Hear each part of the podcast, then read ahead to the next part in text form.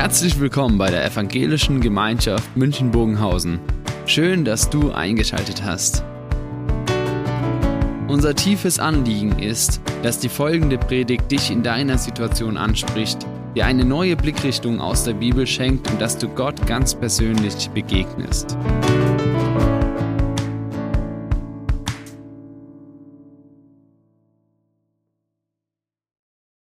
Ich weiß nicht, ob ihr solche Situationen kennt wo man eigentlich ganz normal im Gespräch ist und dann sagt man was und in dem Moment spürt man, das war jetzt völlig verkehrt.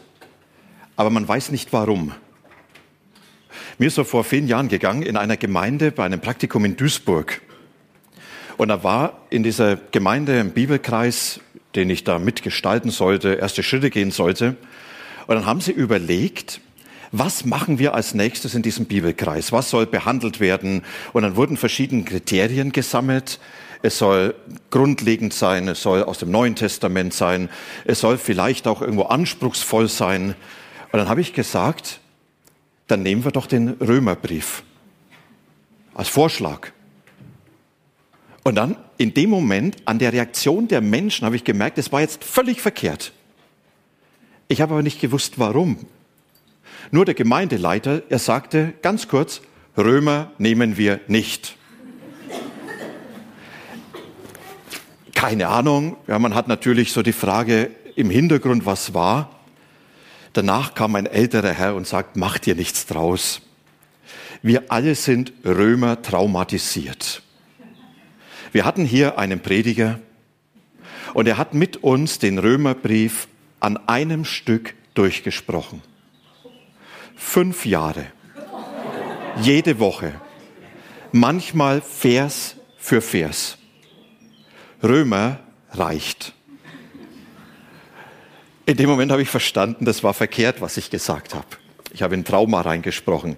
Aber warum ist es denn so schwierig mit dem Römer?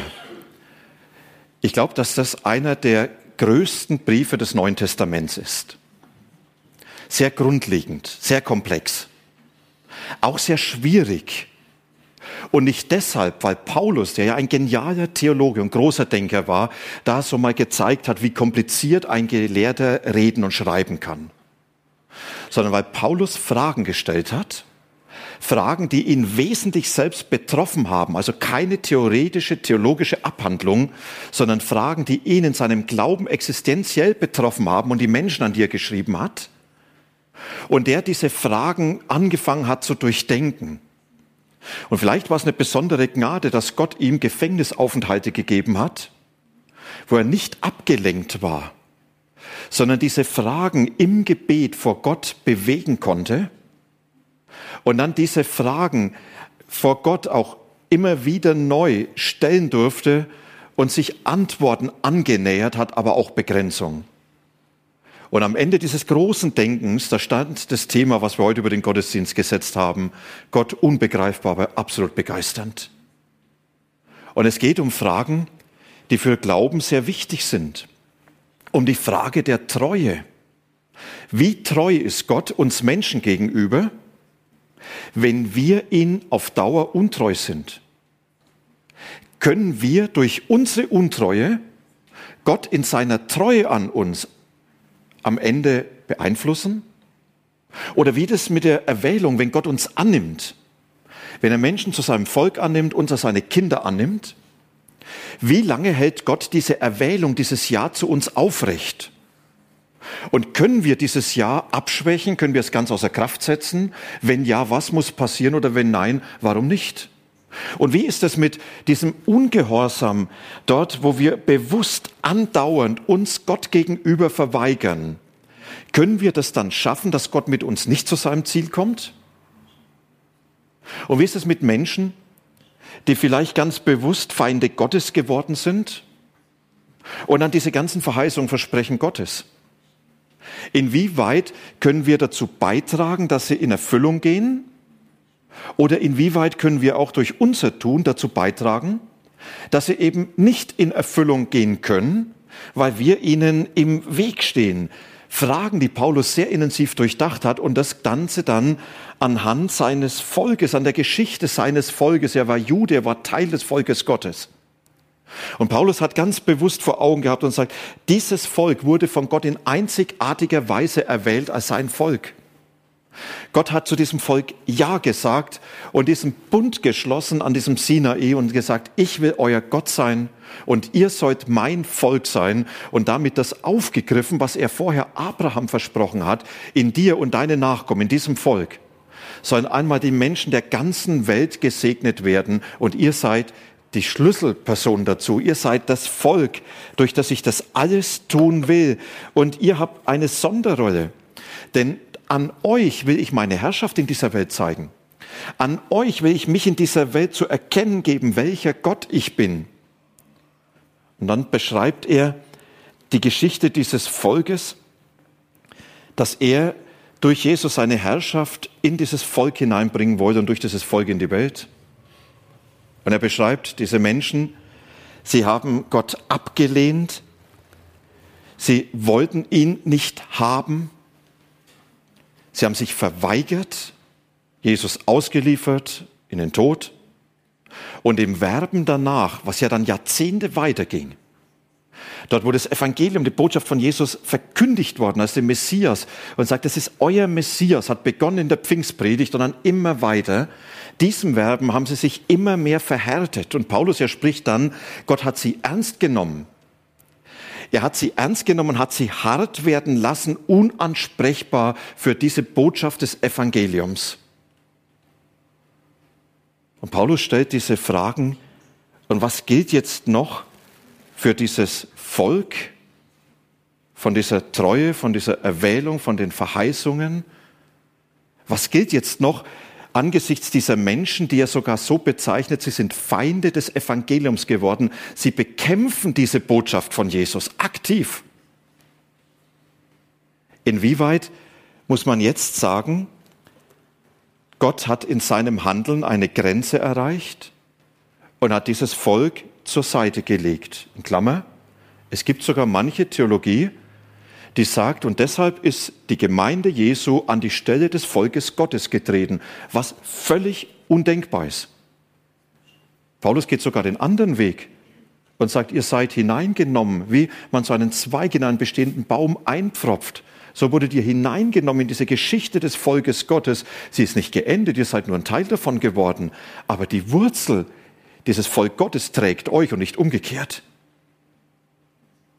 Aber es bleiben die Fragen offen, die gestellt sind.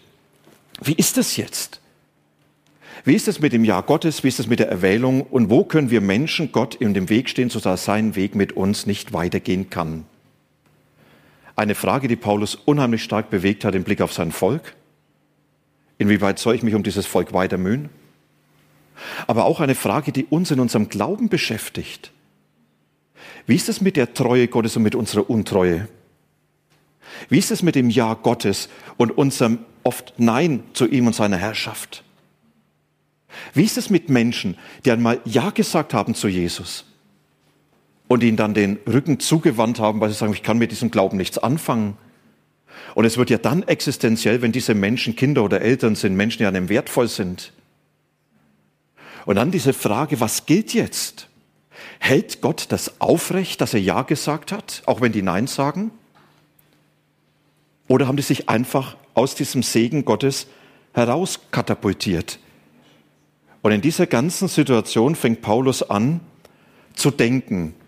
Und sein Denken, das war kein gerader Weg, sondern es war eher wie diese Serpentinen. Und er macht sich auf den Weg und er will Antworten finden. Antworten nicht, weil er sagt, es wäre schön, wenn ich dann theologisches Gebilde entwickeln kann, sondern Antworten, weil er sagt, davon lebt mein Glaube. Ich brauche Gewissheit. Ich brauche für mich eine Perspektive, weil mit diesen Fragen kann ich nicht umgehen, wenn sie offen bleiben. Und Paulus, er findet Antworten. Und es sind jetzt so ein paar Schlaglichter aus den Überlegungen, die ihr lesen könnt im Römerbrief, konzentriert dann auf diese Kapitel Römer 9 bis 11. Und der letzten Verse von diesem Gedanken ist unser heutiger Predigtext. Deshalb der lange Anlaufweg. Paulus, der dann im Nachdenken sagt, wie ist das mit dem Volk Gottes?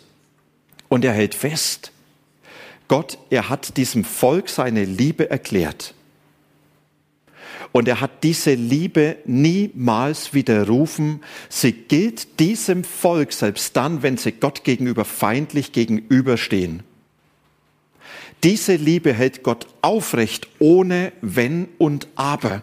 Es ist eine bedingungslose, unbegründete, einseitige Liebe Gottes, die der Mensch niemals außer Kraft setzen kann. Und Paulus, er sieht sein Volk an, er sieht die Menschen an und sagt, die sind von Gott geliebt, egal wie und was sie Gott gegenüber tun. Fast unfassbar.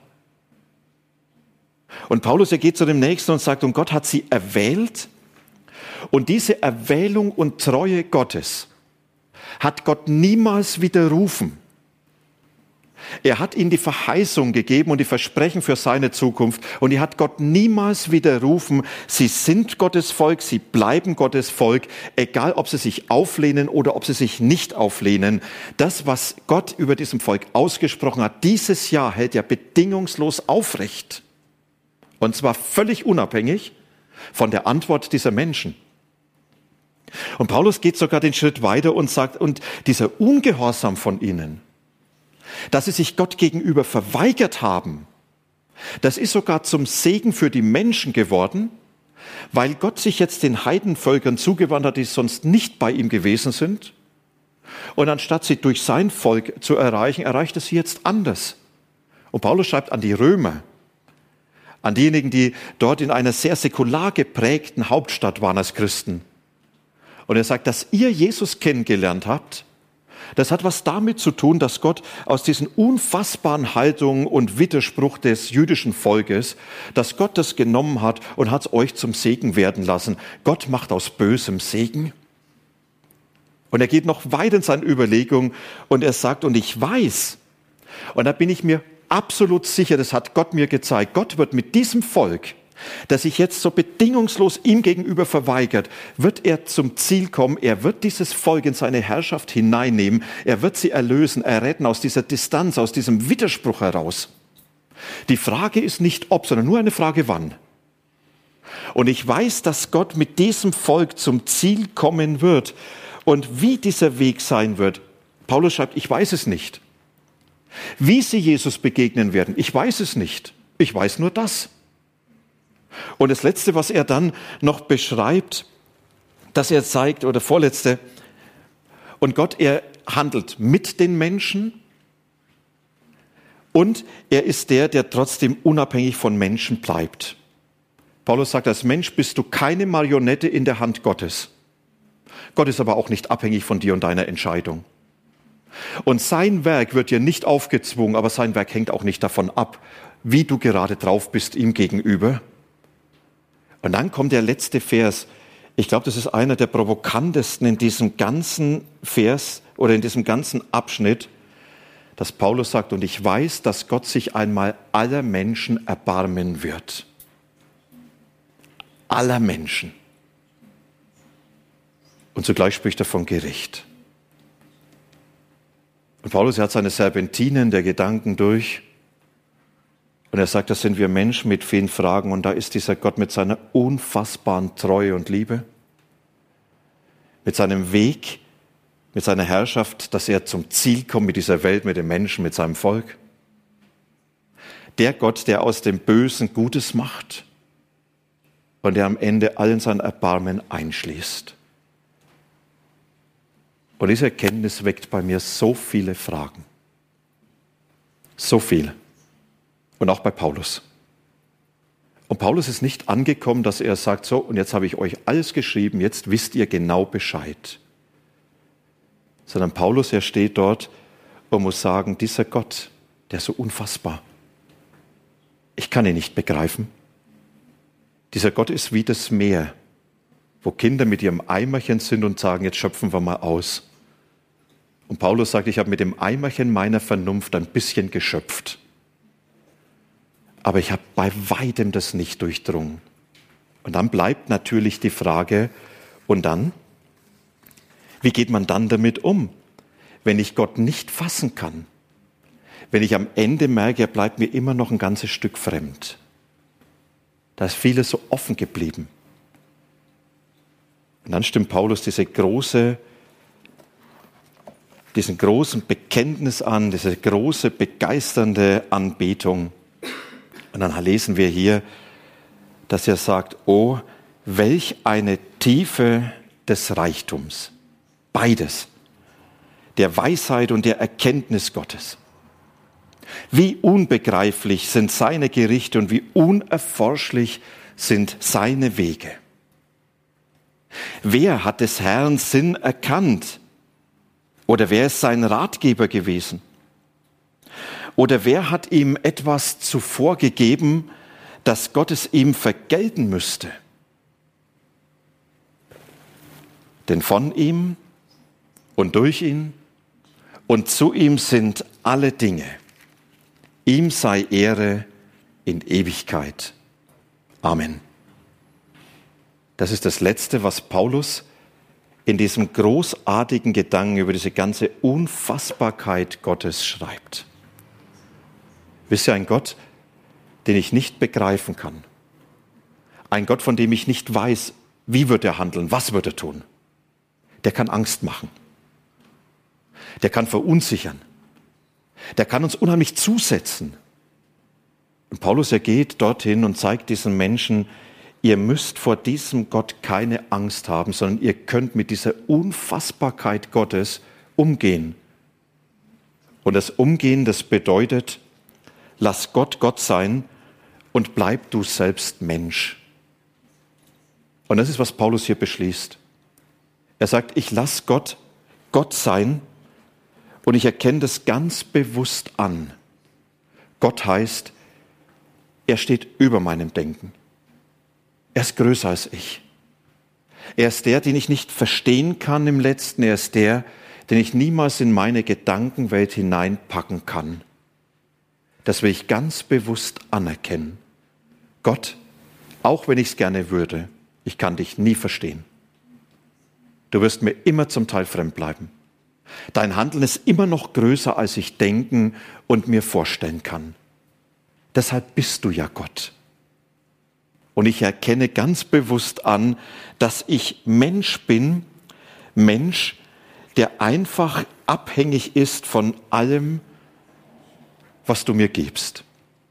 Und dann steht Paulus als dieser Mensch mit seiner ganzen Begrenztheit vor Gott und er bekennt diese unfassbare Größe Gottes. Ja, wenn er dann schreibt, wie unergründlich sind seine Wege, wie unfassbar sind seine Gedanken. Wisst ihr, das ist wie, wenn ich mit meiner Schnorchel am Meer bin und sage, da unten in 4000 Meter liegt ein Wrack, das werde ich mit meiner Schnorchel jetzt erkundigen. Nach fünf Meter ist Schluss. Und Paulus sagt dann, selbst wenn ich einen Taucheranzug da nehme, nach ein paar hundert Meter ist Schluss. Ja, er sagt, ich kann nicht eintauchen in diese Tiefe Gottes und am Ende sagen, jetzt habe ich alles geholt, sondern je weiter ich eintauche, desto mehr merke ich diese Größe Gottes, die ich nie ganz fassen kann. Und das, was Gott tut, ich kann vielleicht manches verstehen, aber je mehr Erklärung ich habe, desto mehr merke ich, dass diese Erklärungen immer noch zu kurz greifen. Und das ist, was Paulus anerkennt. Er sagt, ich lass Gott Gott sein und ich selbst bleibe Mensch, weil ich nie in der Lage sein werde, diesen Gott zu verstehen. Und dann spricht Paulus drei rhetorische Fragen an. Und das sind alles Fragen, die wir gerne hätten. Fragen, wenn er sagt, wer kennt die Gedanken Gottes? Wer kann sie verstehen? Ganz ehrlich, ich würde es gerne. Wer kann Gott Ratgeber sein? Würde ich gerne. Wer hat Gott was gegeben, dass Gott es ihm wieder zurückgeben müsste? Ja, hätte ich auch gerne in der Hand. Und Paulus sagt, geht nicht. Gottes Gedanken wirst du niemals verstehen. Und der schmerzhafte Moment, wo genau das passiert, ist die Frage, wenn ich sage, Jesus, warum? Warum dieser Weg? Warum dauert der Krieg in der Ukraine schon so lange? Warum sind die Friedensbemühungen so sinnlos bisher? Jesus, warum das Leiden von Menschen, die bei dem Unglück bei Garmisch ums Leben kommen? Jesus, wo bist du in dieser Situation? Warum greifst du nicht ein? Merkt ihr? Auf einmal sage ich, ich kann ihn nicht verstehen, da ist mir vieles fremd. Und ich sage bewusst Vorsicht vor denen, die immer ganz schnell und genaue Antworten haben und Gott erklären können. Das ist für mich viel Ausdruck von Überheblichkeit und vielleicht auch von großer Naivität. Wer ist ein Ratgeber gewesen? Ich glaube, Gott hat Milliarden von Ratgebern. Wenn ich bete, bin ich oft sein Ratgeber. Dann sage ich, Herr, greif doch ein, am besten so und so und so. Das wäre das Beste. Und Gott sagt, nee, du wirst nie mein Ratgeber sein können, weil du Dinge nie ganz durchschaust, weil du die Zukunft nicht kennst, weil du die Zusammenhänge gar nicht kennst.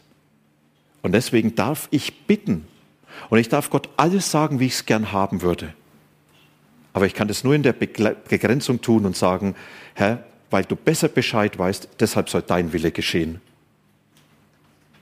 Und ich sage Vorsicht vor allen, die immer genau wissen, was man zu beten hat und genau wissen, was Gott alles tun will. Und die letzte Frage ist Paulus, wer hat ihm etwas gegeben, dass er es ihm wieder zurückfordern könnte? Er sagt, nee, Gott steht nicht in unserer Schuld. Du kannst fromm sein bis zum Abwinken. Deswegen muss Gott dir nicht mehr geben.